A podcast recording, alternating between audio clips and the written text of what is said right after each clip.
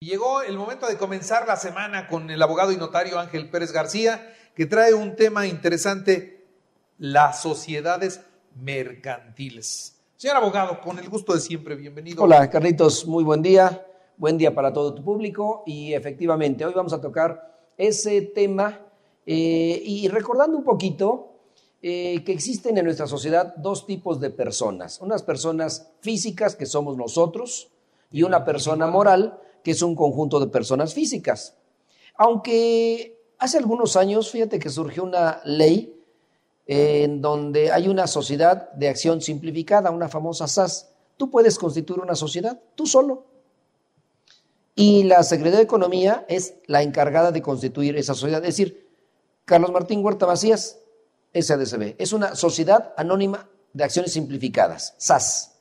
Entonces, una sola persona puede constituir una sociedad. Es el único caso, como excepción, de una ley que surgió hace pocos años. Muy poco conocida, pero sí existe. Fíjate, puede ser socio de Carlos y Carlos de Martín. Claro. Y entonces te conviertes en una sociedad de acciones simplificadas. La sociedad perfecta. No existe otra persona. No te la van a hacer de jamón el socio. Nadie. Solo que tiene ciertas restricciones en cuanto a la facturación, en cuanto a los ingresos, tiene ciertas limitantes. Pero hoy no entraremos en materia de esa sociedad que es de una sola persona. Entonces, personas físicas somos nosotros y personas morales es un conjunto de personas físicas, dos o más personas físicas. La asociación civil es dos o más personas físicas, que ya la, comentamos que esa no persigue ánimos de lucro. La sociedad civil, que vimos la semana pasada, es una sociedad que da servicios. Las, las dos, la sociedad civil y la sociedad mercantil, su fin es preponderantemente económico. Nada más que la sociedad civil no persigue fines eh, de especulación mercantil y la sociedad anónima sí persigue esos fines de especulación mercantil. La sociedad anónima está regida por la ley de sociedades mercantiles, una ley federal, por el Código de Comercio, de acuerdo a los actos de comercio que llevan a cabo algunos comerciantes y quienes se reputan como comerciantes. Luego entonces, la, ley de sociedades mercantiles regula la sociedad anónima. Ya veremos de sociedad anónima de capital variable, sociedad anónima de responsabilidad limitada, sociedad inconveniente simple, sociedad inconveniente por acciones. Una sociedad cooperativa, que ese es otro tipo de sociedades porque tiene su propia ley para esos efectos. Hoy la ley, la, ley de sociedades mercantiles establece cuáles son los requisitos para poder constituirla. Y es bien importante porque hay dos, eh, leyes que regulan ese tipo de sociedades mercantiles para dar aviso. La ley de sociedades mercantiles, Código Fiscal de la Federación y la ley contra el lavado de dinero. ¿Y qué tiene que ver estas dos últimas leyes de la ley contra el lavado de dinero? Ah, porque cualquier constitución de sociedad tiene que darse aviso a la unidad de inteligencia financiera de la constitución como personas morales. ¿Por qué el Código Fiscal de la Federación? Porque establece ciertas restricciones en cuanto a quién es el dueño beneficiario para efectos fiscales.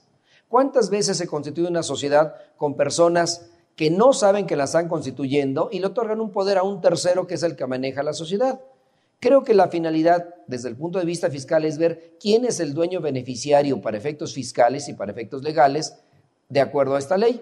Y los requisitos para constituirla, ¿cuáles son?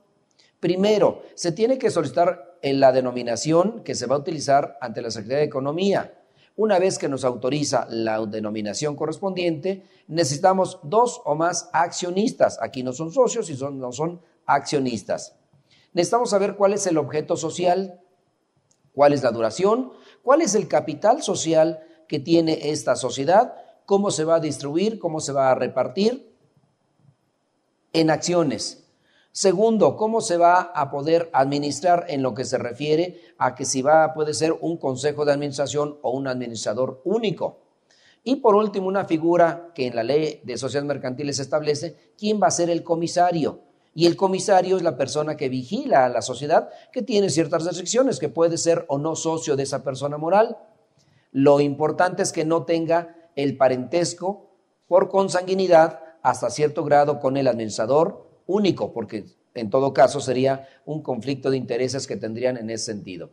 Una vez que tenemos ya conformada esta persona moral con todos estos elementos, se firma ante notario se le expide su copia certificada para que vaya dentro del plazo legal a darse de alta en el SAT, mientras el notario hace el trámite para inscribirla en el registro público de la propiedad y del comercio, porque tiene un folio mercantil y una vez que tenemos todos estos elementos, está constituida una sociedad anónima, una sociedad mercantil que se va a dedicar a la especulación mercantil, a ejecutar actos de comercio. Ese es el trámite para poder llevar a cabo esta constitución de esta persona moral, diferente a las otras dos que hemos visto en semanas anteriores. Todo con ustedes. Así es, todo ante notario se constituye. Y así todo camina en orden. Sin problema, Carlitos. Es el tema del día de hoy. Muy bien. Pues mi querido abogado y notario Ángel Pérez García, como siempre, muchas gracias. Con muchísimo gusto para ti y a tu público también.